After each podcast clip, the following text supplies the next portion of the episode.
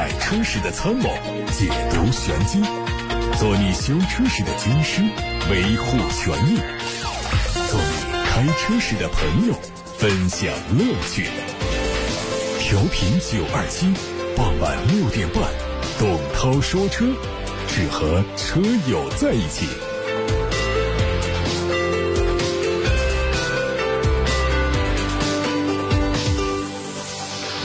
我是董涛，欢迎听董涛说车。栏目通过调频九二七电波以及蜻蜓、喜马拉雅等平台同步直播。各位在今天的一个小时，可以把选车用车的提问，通过八六八六六六六六热线以及董涛说车的微信公众号和董涛说车的微博发送到直播间，我在广播里回答。先看汽车新闻，今天的头条是一汽丰田皇冠正式停产。最新的消息说，最后一辆第十四代丰田皇冠昨天下线，意味着皇冠车型将正式停产，而国内的全新亚洲龙会继续接任。皇冠作为丰田旗下的高端轿车，它的第十二代车型2005年正式引进中国国产，它在当时的销量超越了很多德系轿车，更是奥迪 A6 的竞争对手。在2009年第十三代皇冠接任之后，销量就开始走向低迷。为了应对这个状况，第十四代丰田皇冠改变以往稳重车型的策略，脱离中大型车的市场竞争，想通过错位来竞争德系轿车。不过，它在2019年只卖了一万零三百七十八辆。不过，作为一款在国内具有特殊意义的车型，此时选择退出，也是一个很不错的选择。日前，汽车行业营销花费榜单发布，榜单中揭示了部分车企在2019年的营销费用。榜单上，大众汽车集团不含奥迪、兰博基尼，以1620亿元营销费用位列第一，本田、戴姆勒分别位列第二、第三名。入围这个榜单的中国车企有吉利汽车、长城汽车以及比亚迪。吉利汽车以四十三点三二亿元的营销费用位列总榜单的第十八位，长城、比亚迪两家企业分别以三十八点九七亿元、三十三点三四六亿元的营销费用位列第二十和二十一位。有意思的是，上述这三家中国车企二零一九年营销费用都高于常年霸占汽车圈头条的特斯拉。在日本车企中，除了本田之外，马自达以四百四十九点三四亿元营销费用位列榜单的第六位；日产铃木分别以一百八十点五七亿元、一百五十五点四九亿元营销费用位列榜单的第十一、十二位。而丰田在这份榜单上只排在第十四位，它一九年的营销费用是一百四十二点四五亿元，只是大众汽车集团的百分之八点八，达到本田的百分之十三点四。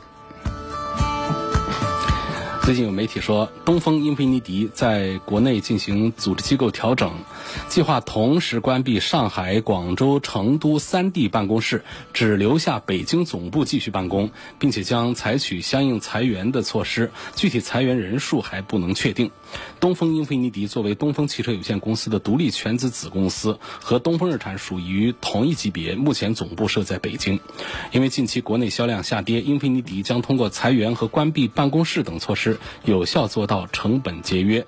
据说目前仅存的北京办公区，未来有可能搬到广州去。而英菲尼迪总部办公室的调整，或将进一步加强和东风日产的沟通协作，这对东风英菲尼迪后续的发展可能会有利。海外媒体曝光了一组宝马全新 iX3 纯电 SUV 车型的实拍图，它会在今年下半年在位于沈阳的华晨宝马工厂投产，计划在年底上市开售。外观方面，整体造型酷似宝马小号的 X5，预计会选用相同尺寸的格栅设计，两侧还配备了激光大灯组。同时，新车还多处选用了新能源车型独有的蓝色装饰条。尺寸方面，车长四米七，车宽一米九，轴距两米八七五。动力方面，它用的是纯电形式的驱动。配备七十四千瓦时电池组，最大功率有两百一十三千瓦，它的最大续航里程四百四十公里。另外，它还支持一百五十千瓦的直流快充，电量从零到百分之八十只需要三十分钟。值得一提的是，BMW iX3 可以选装空气动力轮毂，可以减少大约百分之五的空气阻力，同时也比宝马其他带有优化空气动力学的轮毂轻百分之十五以上。奥迪新款 Q7 会在五月七号上市，先期将推出一款 2.0T 车型和两款 3.0T，预售价格七十到八十七万元。外观上看到它的前脸换装了 SUV 家族八边形的进气格栅，LED 巨型大灯的日间行车灯改成了点阵式，带有流水转向灯的功能。保险杠两侧进气口加入了 L 型的装饰条，侧面造型不变，主要对轮毂的款式和尺寸做了调整，全系提供二十二十一英寸多种款式的轮毂。尺寸方面，它只对高度和宽度做了微调。内饰方面，新款的 Q7 采用了奥迪三屏内饰设计，中控台保留了贯穿式的出风口，并且配备了大面积的钢琴烤漆和木质装饰板。动力是 2.0T、3.0T 都满足了国六排放标准。2.0T 发动机的功率比老款下调了五千瓦，3.0T 发动机从机械增压改成了涡轮增压，并且加入了48伏的轻混系统。传动方面沿用了 8AT 并且标配跨车全时四驱。大众途锐的插电混动 SUV 最快在五月份上市。从进口大众经销商处了解到消息，途锐的插混版基于2020款的途锐入门版而来，在取消了可调高低、低软硬的空气悬挂的同时，增加了和途锐高配车型一样的矩阵式 LED 大灯加 LED 尾灯加动态转向灯，另外还有 ACC 自适应巡航系统加预碰撞安全系统，还有主动座椅记忆。造型方面，它延续了普通版途锐的设计风格，只是细节做了一些改动。前格栅、车尾的右下方都加了彰显新能源身份的标志。另外，在内饰方面做了一些调整，也是增加了一些插混专属的标志。小鹏汽车 P7 正式上市。它有八款车型，补贴之后的价格区间是二十二万九千九到三十四万九千九。它有五百五十二公里、五百六十八公里、六百五十六公里以及七百零六公里四种续航版本。外观采用了星际设计语言，扁平化的车头营造出低趴的视觉效果，头灯组的位置很低。它的上方还配备了弧形的狭长的灯带，整体效果是非常科技。车侧面的溜背效果很明显，隐藏式的门把手增强了科技感。在车尾呢，同样是。分体式尾灯组，内饰方面是简洁的风格，除了连屏之外，它的中控台上没有其他的物理按键，还有其他的功能面板都取消掉了。在驾驶辅助功能部分，这个配置的版本呢，可以实现辅助驾驶模拟显示系统、全速自适应巡航、车道居中辅助系统、自适应弯道巡航和自动泊车辅助。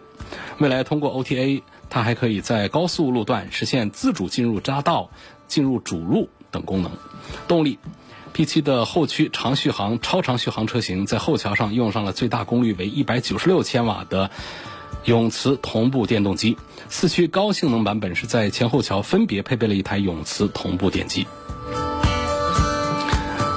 再看海外媒体也发布了全新的 XC20 车型的渲染图。这个车的定位是小型 SUV，外观是跨界的设计，车身的 C 柱是明显的溜背造型。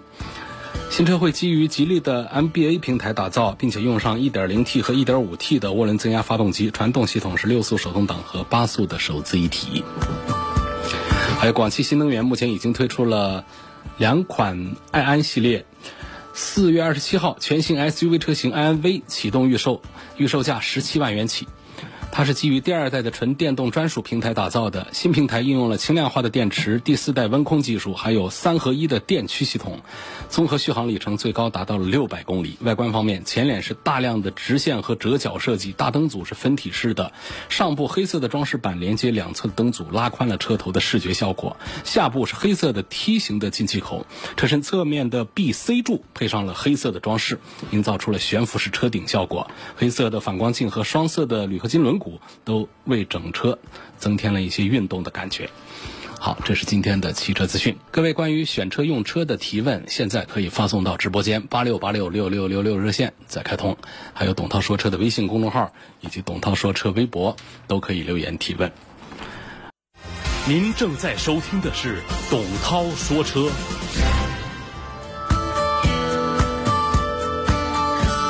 现在开始回答大家的问题。首先关注的是关于维权的消息，来自八六八六六六六六热线电话，袁先生他发来消息，涉及到车型是宝马 X 五。呃，他说，在元月份呢，我订了一辆宝马 X 五，因为疫情原因，四月份才提车，车子还没开呀，就发现自动启停是坏的。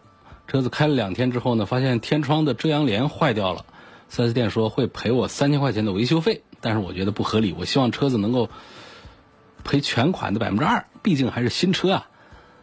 哎呀，这个恐怕你这个要求啊，可以跟四 S 店商量，但是呢，目前现行的汽车三包法呀、消费者权益保护法呀、合同法呀都不支支持啊，都不支持你的这个诉求，因为车提回来之后呢，出了故障，基本上都是维修优先，有一些退换车的和呃赔付的情况呢，是做了明确的约定的，那个范围很小。而且对我们消费者来说呢，往往也不是一个，呃，能够说得到很大补偿的一些约定。说你这个百分之二的这个这样的具体的数字的话，它根本就没有。而且呢，就是额外再赔这个事儿本身呢，就是包括四 S 店说赔你三千块钱的维修费，实际上这一条啊，就是都没有相关的法规条款来支持你的。正常的来说呢。就是今天上午提的车，下午出了你刚才说的什么天窗的问题啊，自动启停是坏的这种情况，也都应该是就是回电维修。虽然听起来就，就就不太高兴啊，我其实说出来也不大高兴。那我们特别能理解大家的，刚提的新车就是坏的，怎么？所以这是一个故障的一个。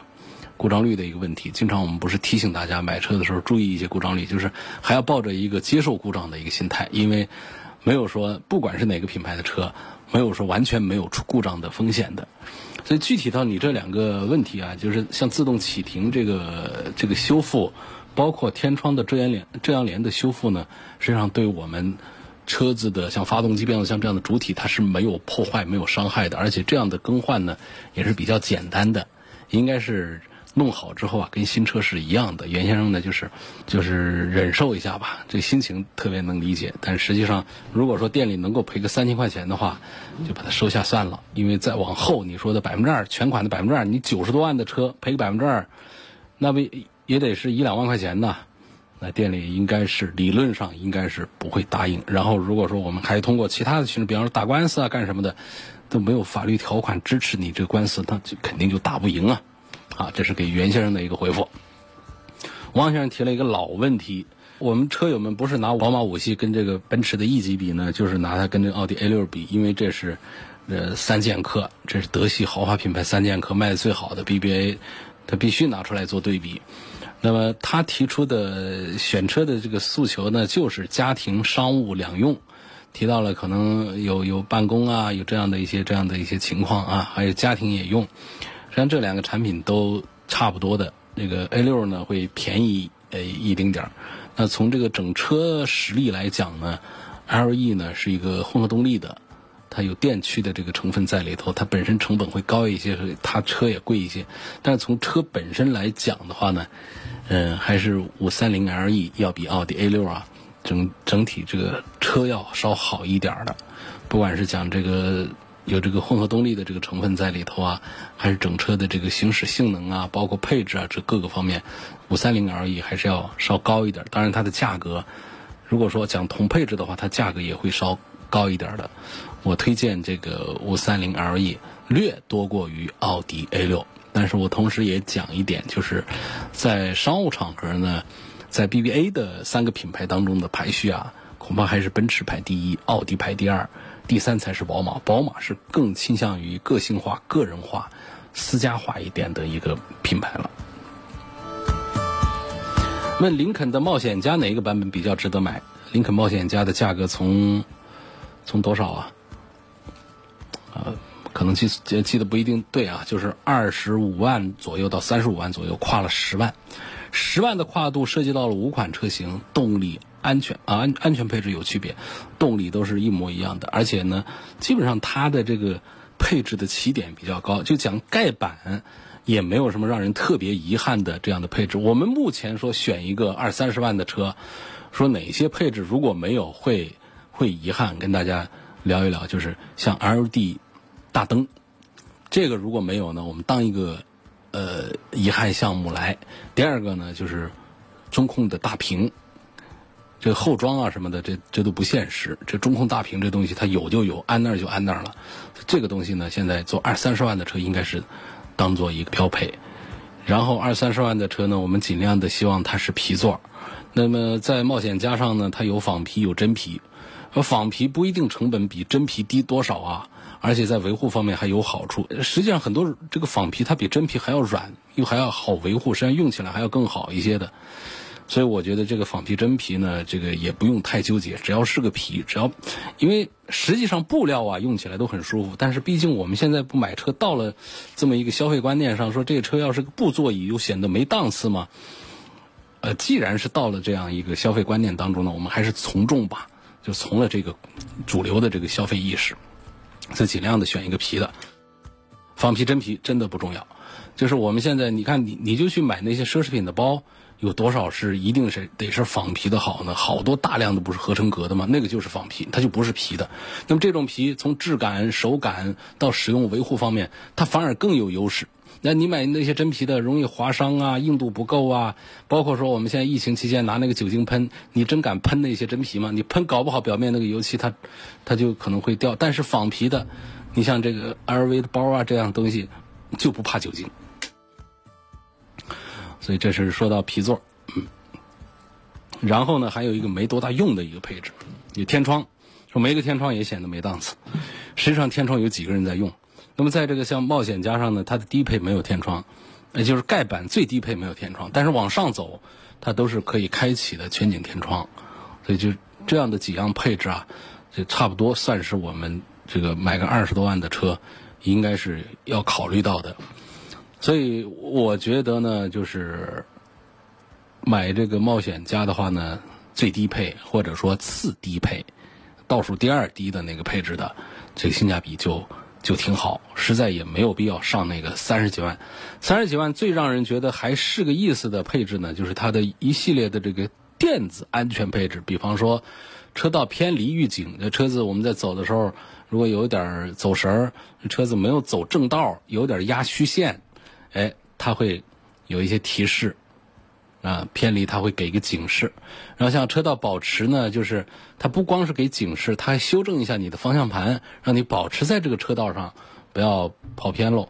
然后还有主动刹车这一项呢，在低速的时候还是城市行驶的时候还是有用。但总之呢，还是我们人这个这个这个不要有这个依赖，不要说我在城市里面，我们包括现在这个沃尔沃声称自己的安全做的最好，它的比较早。不一定是最早，但是它宣传的是最早，就是城市安全系统，其实就是以这个低速，呃碰撞之前的这种主动刹车为基础的这么一套系统，它叫城市安全系统。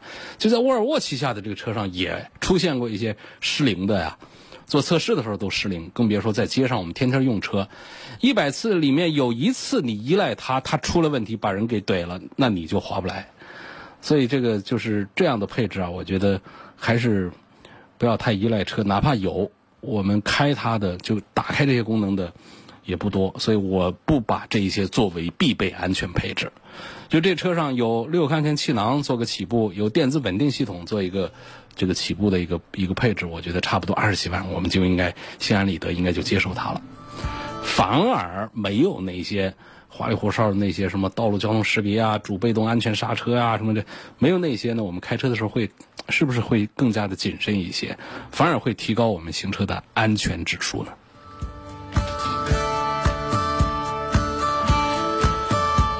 嗯，再看看来自，哎呀，这微信公众号后台的这问题特别多啊，我实在没办法做到最先提出的最先回答了，我们就随便划来一下，呃，随便找几条来回答吧。有点随机了啊，这抱歉，我们很多朋友是守着点六点半钟准时发过来的，嗯，这我们找一条长的。潘先生他说：“我想呃咨询，如果买凯迪拉克 CT 五的话，你推荐它的哪一个配置？那你关于 CT 五是怎么评？这个问题我也是回答过的吧？其实呢，这个凯迪拉克的 CT 五的这个配置单元呢，呃，它作为这个美系车啊。”风格比较接近，就是切的比较碎。一个车型、一个配置和一个配置之间的格价呢，就是万把多块钱。你像刚才那个冒险家也是这样，一两万块钱一个配置的这个这这个跳跃。那么凯迪拉克 CT 五的配置跳跃就更密了，它总共是六款车型中间的差价就只有五万块钱，也就意味着有一些车型之间只有几千块钱的差价。所以在这种情况下，我还是用刚才那个选车的一个基本的原则定律，就是先看安全配置是不是差不多的，你不用想了。这些不管是一线、二线、三线，只要是个豪华品牌，只要是二十多万，你就别担心。六开圈气囊肯定起了步，电子稳定系统这肯定就全都有了，甚至于像这凯迪拉克 CT 五上主动刹车都是一个标准配置，所以这一点我们不纠结。然后刚才说的这个天窗、LED 和中控啊这几个事儿我们说一下，CT 五上天窗都有，然后呢这个。皮座如果没记错的话，差不多应该是都齐，应该是呃这个都都带。然后中控屏这几样都有，然后还有 LED 灯。呃，对我刚才说的三项，就说多了也就乱了啊。大概反正就是中控、大屏、LED 大灯、皮座和天窗，我们算四样吧。就这四样呢，凯迪拉克 CT 五上好像应该是全系都带的。既然这样的话啊，我觉得就买它的最低配就划算了。关于 CT 五的评价。CT 五呢，这是这个凯迪拉克呢，就是推的一款呃新产品，呃，这个过去呢，他们家有一个 ATS L 呢卖的不大好，那么现在呢，就换了这么一个呃 CT 五推出来，我认为整体的产品力还是很强大的，呃，动力系统用的就是你如果说来跟奔驰、宝马、奥迪的同段位的产品比，第一动力要大一些，就是起步动力都很大，它它也没有高低功率了。呃，奔驰、宝马、奥迪喜欢分这个高低功率，就是跟他们的最低配来做对比的话，第一动力比 BBA 强一些，第二长长度车长尺寸比 BBA 呃要要要大些啊，第三呢配置比 BBA 高一些，第四呢价格比 BBA 便宜一些，所以呃跟这个奥迪的 A 四啊、宝马的三系啊，还有这个还有什么？都不记得了。奔驰的 C 级比的话，它性价比要高一些。事实上，从它的尺寸来的话，它直接是可以对标的谁呢？是可以对标到这个宝马五系、这个奥迪 A 六和奔驰的 E 级的，是直接可以往上对标，因为它车长已经将近五米了。您正在收听的是董涛说车。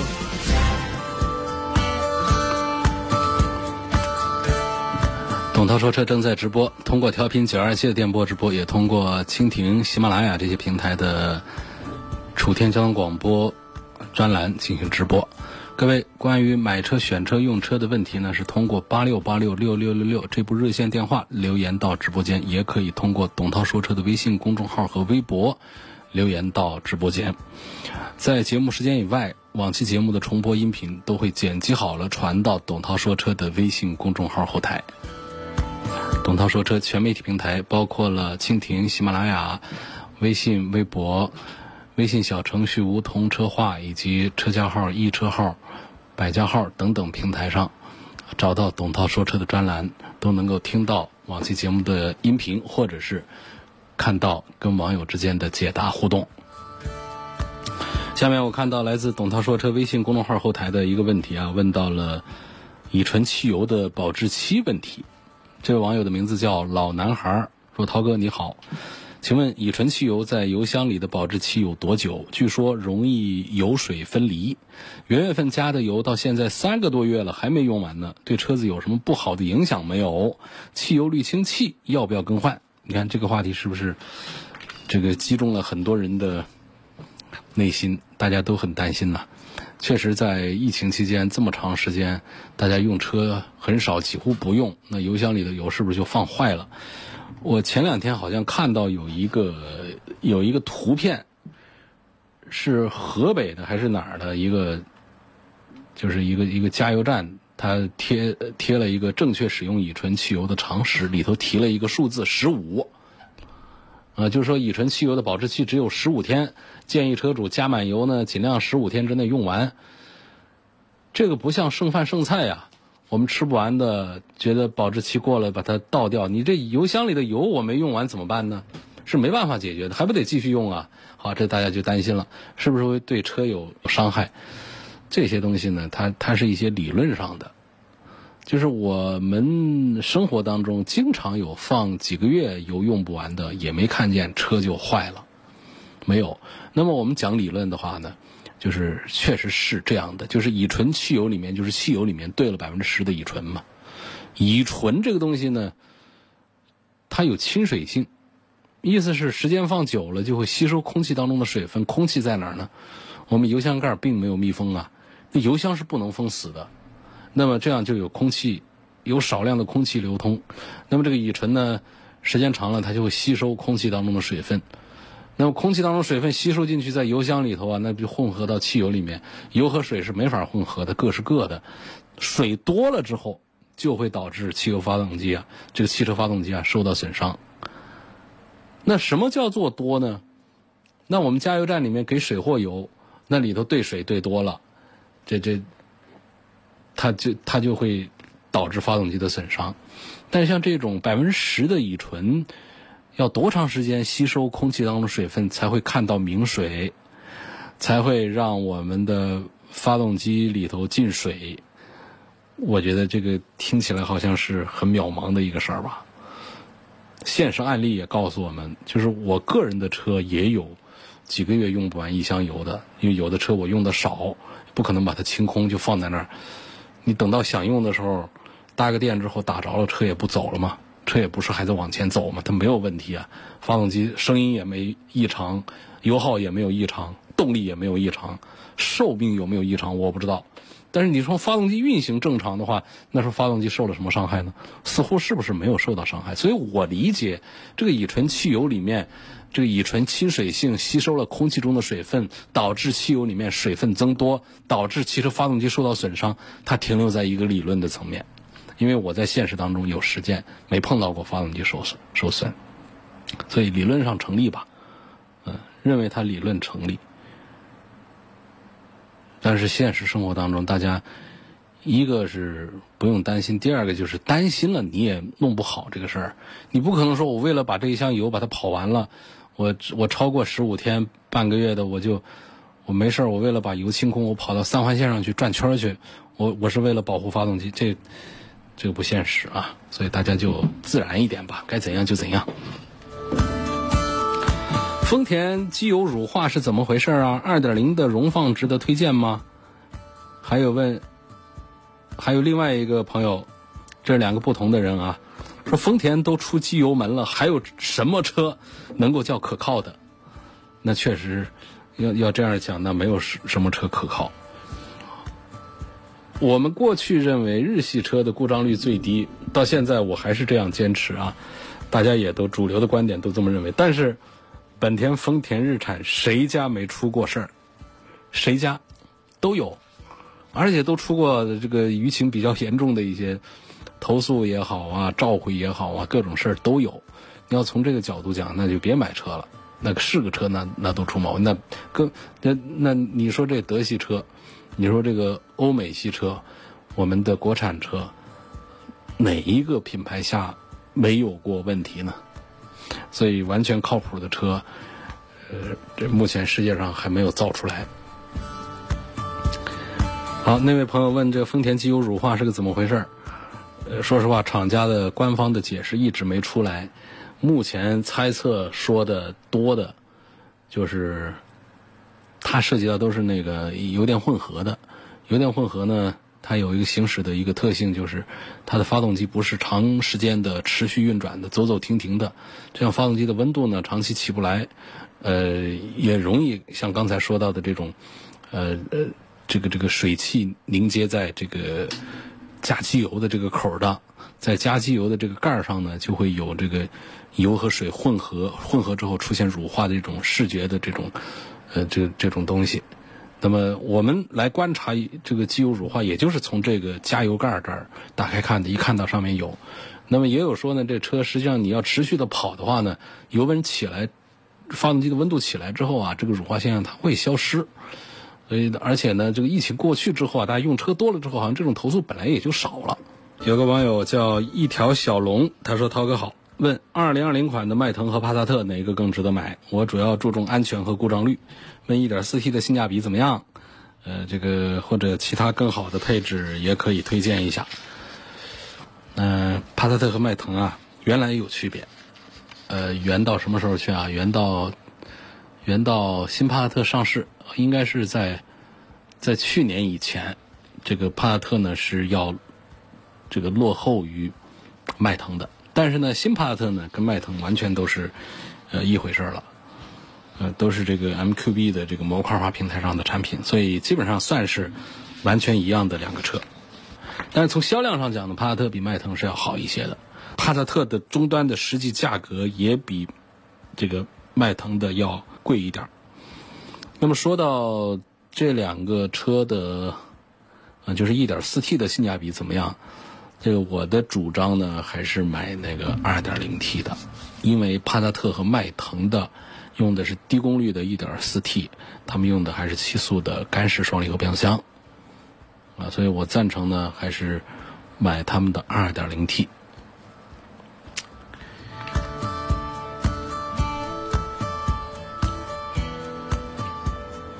二零二零款的阿特兹两点五升的运动版，这个版本的配置，这个性价比怎么样？还问，呃，马自达的这个车呢，它的保值率怎么样？然后，车辆设计和装配上有没有什么缺陷？阿特兹的设计啊，它不光是没有缺陷，而且是这个中级轿车里面是非常成功的，设计的非常的漂亮，嗯。这是设计上没有缺陷，然后装配上的问题呢，目前也没有它的大面积的这个故障啊、投诉啊、召回啊这样的事情都没有。至于这个运动版的这个配置，它是一个中配，在正靠当中的这么一个位置，而且呢，或者说这是它的2.5升的最低配，这是我比较赞成的一个配置。就是两点零的，对于两点零的，而且是个自然吸气啊，它对于一个 B 型一个中级轿车来说呢，动力还是显弱了一点。何况呢，马自达的车还是比较讲究行驶的性能的，多有一点行驶的底盘的性能意思了。有这个意思呢，你这个动力啊还是储备充沛一点，划得来。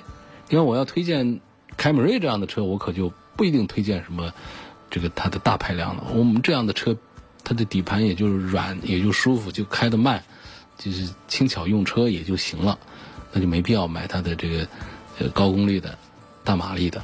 但是在阿特兹上呢，我还是赞成买它的2.5的自然吸气，更配得上它这一副偏运动的底盘和啊比较动感的这车身设计一些。呃，我赞成它这个性价比这个方面呢，啊不算是。这个特别突出的说价格特别便宜，它没有，马自达还是守价格守的还可以，呃，跟这一众合资的中级轿车相比的话呢，价格不算是最有优势的，但同时也也提醒，就是还有一点，这阿特兹它本身它的销量也不多啊，它也是属于比较小众的一个一个产品。这有个朋友说，我是个普通企业的职工，我我想买一个车呢，预算不多，就想。看了吉利的远景 X 六，然后看了缤越，看了帝豪的 GS，这个都是一点四 T 的手动挡，价格也都差不多。这个我也赞成这个，我赞成考虑帝豪吧，帝豪 GS，上市时间长一些，优惠也大一些，销量也大一些。帝豪的产品整体的这个口碑表现也还是比远景系列的还是要好一些的。怎么看待 Inspire 中保研的碰撞成绩不好？东本是不是真的偷工减料？呃，都说东本比广本差，是真的吗？这个我不赞成。东本、广本呢，实际上是一套质量控制体系，就是本田中国、呃，东风本田、广州本田，实际上他们是有一个联席管理的。它不可能完全就是这合资工厂就是完全是一套的，那么外方的一套标准是在两家合资工厂是一起执行的。为什么我们要做合资？就是我们这边呢出一些资金、出厂房啊、出人力啊，那外方呢出的是一些管理上的、技术上的一些啊车型上的一些东西合到一块儿来的。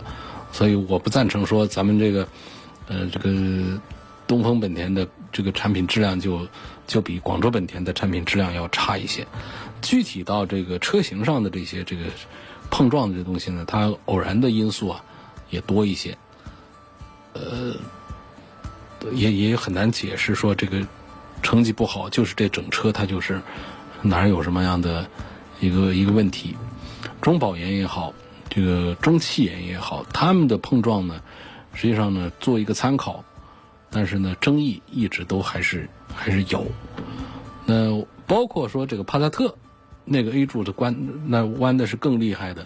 实际上呢，这个到了中气眼的碰撞呢，又说，哎，都够过关，都没有问题。你说这个东西，你说不定你你拿这个 Inspire，你再再到中气眼去碰一下的话，它成绩又是优秀，又是好，所以仅供参考吧。我解释不了这个。我我包括帕萨特的这 A 柱的弯弯折啊，我我都很难说把它给解释的呃很清楚，我也是蒙圈的一个状态。奔驰的 C 级应该选它的哪一个配置？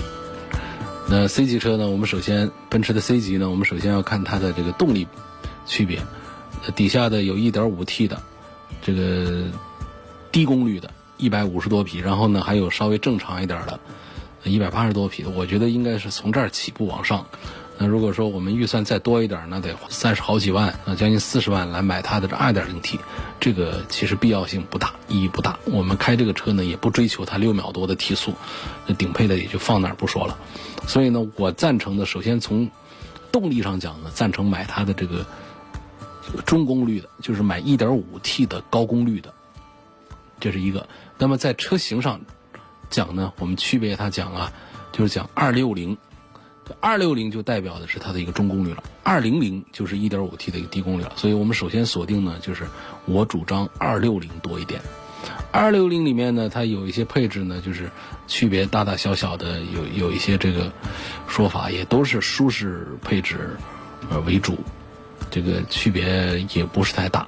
我赞成买它一个。就是它有四驱和两驱的这个主要区别，在这儿呢会出现一些价格的差异。我赞成买一个两驱就可以了。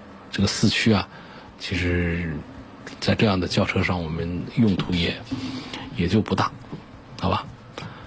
三十几万的，它是官价三十四万多的 C 二六零，是我在奔驰 C 级里面，呃，推荐指数高一点的。问。凯迪拉克 CT 六跟奔驰的 E 三百，从内饰做工和动力来评价，谁更值得买？那讲动力，那肯定这个 E 三百是比不过凯迪拉克的 CT 六的。但是其他的讲内饰做工啊，这那肯定是奔驰要胜出。所以这两个车你都喜欢，也是很多人也都是这样的比较喜欢。呃，我觉得你不能忽略奔驰这个标。那你开这个奔驰 E 级和这凯迪拉克 CT 六，可能在一些商务场合啊，还是奔驰显得更排场、更气派一些，这个不能忽视它。这这一点是还是提醒注意。从性价比的角度呢，比方说像 CT 六，它本身它这价格卖的，这个确实从段位上讲啊，这个凯迪拉克的车呢，它它弄得像今天节目里面我们已经提到凯迪拉克的 CT 五了。啊，我们说 CT 五呢，从价位上呢，它跟奥迪 A 四是一个段位的，但是呢，它从实际车的大小尺寸呢，是跟奥迪 A 六是 PK 的。那么 CT 六也出现这样的差异化，就是你讲价位的话，它甚至都应该跟奥迪 A 四来来来做竞品了，但是它从尺寸上讲，它是跟奥迪 A 八差不多，都五米二几了，所以这凯迪拉克就出现了这样的一种差异化的倾向。所以你要讲这个性价比讲啊，那凯迪拉克 CT 六。啊，优惠完了，好像在三十万就能买一个。那那那，你你三十万到哪儿去买一个 E 三百呢？所以我觉得性价比的角度考虑 CT 六，但是呢，从这个商务啊，这个气派的角度呢，还是奔驰 E 啊，呃，奔驰这个标是王道。今天就到这儿，感谢大家收听和参与晚上六点半到七点半每天直播的董涛说车。错过收听的，可以通过董涛说车的全媒体平台找到往期节目的音频。全媒体平台分布在蜻蜓、喜马拉雅、九头鸟，还有董涛说车微信公众号、微博、微信小程序梧桐车话等等等等平台上。